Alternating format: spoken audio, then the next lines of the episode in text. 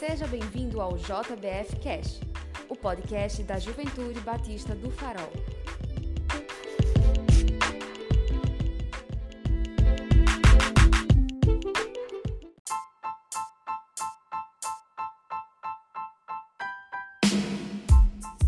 Fala galera, aqui é o Thales. Vamos começar mais um JBF Cast, que é o canal de conteúdo devocional da Juventude Batista do Farol. E aqui estamos refletindo sobre os sete eu sou de Jesus, as sete vezes que Jesus afirma eu sou lá dentro do Evangelho de João. Infelizmente, essa série sobre os sete eu sou, a gente está encerrando hoje. Mas eu também trago uma notícia boa, que hoje o nosso podcast não acaba, somente essa série acaba hoje e depois a gente vai ter novidade, muito conteúdo bom, muita coisa boa vindo por aí. E para fazer o encerramento dessa essa nossa primeira série, eu chamei duas convidadas. É isso mesmo, hoje o, o time feminino está maior. Essas duas convidadas, elas são reconhecidas por serem grandes teólogas contemporâneas. É verdade isso, convidadas?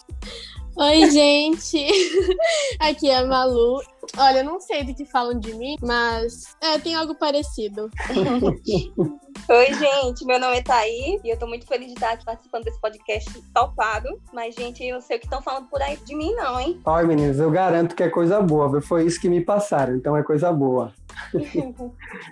Vamos lá, hoje a gente vai falar sobre o último eu sou, né? A vez aí que Jesus fala, eu sou a videira verdadeira. E aí eu vou pedir para Thaís fazer a leitura pra gente do texto. Pode ser, Thaís? Está lá em João 15, versículo 1. Certinho. Eu sou a videira verdadeira e o meu pai, o lavrador. Certo, texto riquíssimo que a gente vai começar a conversar agora sobre tudo que Jesus está nos ensinando aí nesse texto. Eu queria ouvir de vocês, queria ouvir primeiramente de vocês. O que vocês tiram de lição desse texto? Então, Thales, eu achei muito interessante a forma em que Jesus apresentou né, esse assunto importante. Ele utilizou a questão da videira e do lavrador para uma melhor assimilação, sabe? Por que, que ele usou isso? Porque a imagem da videira indicava o povo de Israel no Antigo Testamento. O povo era como uma videira de Deus, que Deus plantou com muito carinho e, infelizmente, a videira não correspondeu ao que Deus esperava. Em vez de, de uvas boas, deu um fruto azedo que não prestava para nada e que Jesus é a nova videira, né? Tem toda uma questão de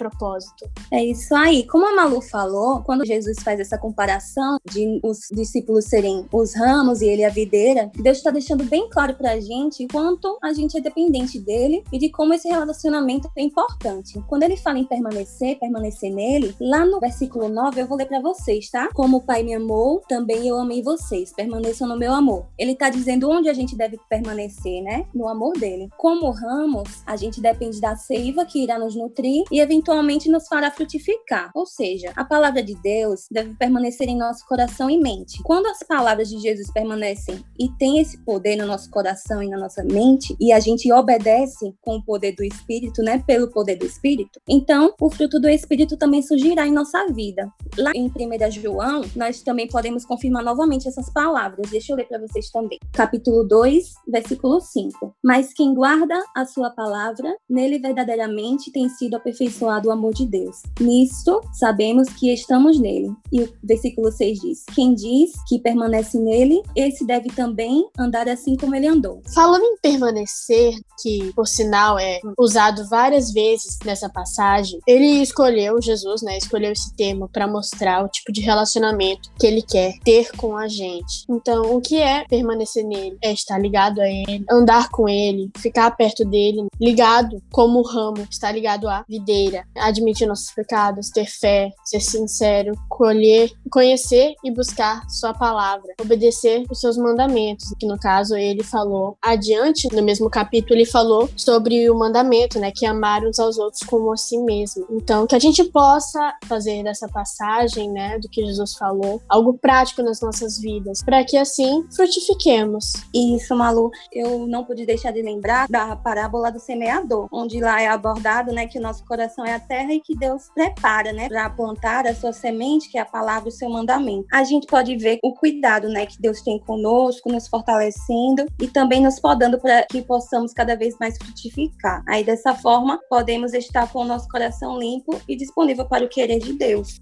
Deixa eu fazer uma ilustração bem rápida para vocês. Imagina, por exemplo, uma mexerica, uma laranja cravo. Esse é o fruto do espírito que a gente produziu ao permanecer próximo de Deus, ligado a Deus e seguindo seus mandamentos e suas palavras. Cabe a gente descascar esse fruto e poder espalhar todas as sementes, né, que seria o amor de Deus, a palavra dele, para alcançar outras pessoas. E assim Deus pode cada vez mais nos podar e nos transformar e melhorar os nossos ramos para que a gente consiga produzir cada vez mais fruto. Perfeito, meninos, perfeito. Realmente a gente vê que é um texto muito importante para nossa vida cristã, para nossa vida individualmente falando, né, aquilo que a gente vai produzir. Eu gosto desse texto também porque ele faz alusão a uma outra coisa do Antigo Testamento, que aqui já foi falado também sobre o Antigo Testamento, né? No caso aí sobre o tabernáculo, que era o lugar onde era oferecido o holocausto, louvores, animais eram sacrificados, havia expiação de pecados, coisas do tipo. E dentro do tabernáculo existia um lugar chamado Santo Lugar, que somente os sacerdotes podiam entrar nesse lugar. E dentro desse santo lugar, lá tinha uma espécie de uma estátua, assim, de uma, justamente de uma videira, que era uma videira de ouro. E o significado daquela videira de ouro era justamente vida. Ela significava vida dentro do santo lugar. Ou seja, além de tudo isso que Jesus está é, tá ensinando para gente, que vocês já falaram, Jesus ele também está afirmando para gente que ele é a única fonte de vida. Quando ele diz eu sou a videira verdadeira, ele está falando que ele não é somente uma videira simbólica, como aquela videira que estava lá no santo lugar no Antigo Testamento. Não é somente uma videira, uma estátua. Ele é a videira que é a fonte da vida, a única fonte da vida de verdade, a videira verdadeira. Eu queria ouvir de vocês o que vocês, assim, de tudo isso que a gente conversou, de tudo isso que a gente falou, uma coisa que marcou de fato, uma coisa que marca de fato, é, para a gente partir para a conclusão. Então, Thales, sobre essa questão, né, do tabernáculo que você falou, eu achei muito legal isso que você falou. E sim, Jesus, ele é a vida, ele traz vida aos ramos e sem ele nós pereceremos. E junto com a vida ele traz esperança e uma promessa eterna.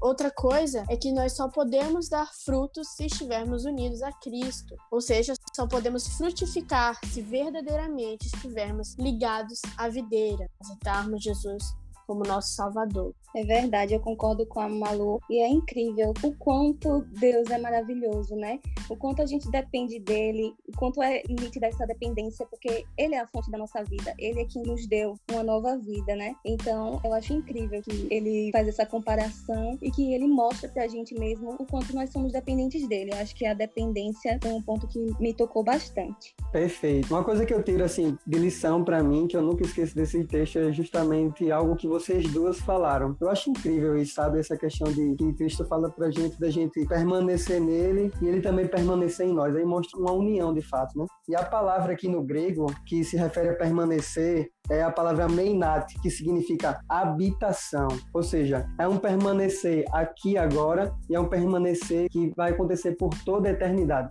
é uma habitação, é uma moradia, é um acolhimento. Inclusive, me lembra muito uma música que eu gosto bastante, não sei se vocês conhecem esse cantor, esse músico, é o Paulo Nazaré. Tem uma música dele chamada Na Hora e no Lugar, que no refrão ele fala exatamente, lógico, de forma poética, exatamente isso aqui que Cristo fala. Diz assim no refrão, sobre a vida cristã, né? Não é de chegar primeiro, mas é de continuar. Ou seja, ele está falando justamente da permanência. A permanência é uma coisa que faz parte da vida cristã. É uma coisa linda, né? Uma coisa maravilhosa para a gente vivenciar.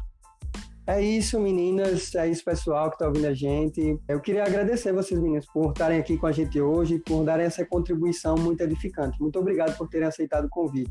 Que isso, Thales. Foi o maior prazer estar aqui, né? E meditar nessa palavra que é muito rica, nessa passagem de João 15. Eu sinto muita alegria em poder participar de tudo isso. É verdade, foi ótimo. Eu agradeço também o convite e que a gente possa permanecer firme em Cristo mesmo, celebrar o seu nome, espalhar o seu amor amor, a sua palavra. E estamos gratos sempre pelo amor dele e pela sua misericórdia.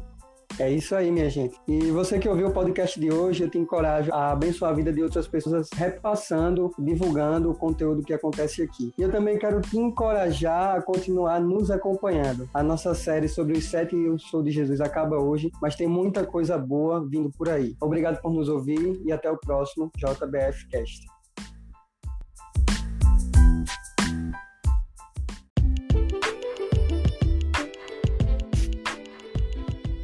Você ouviu JBF Cash, o podcast da Juventude Batista do Farol.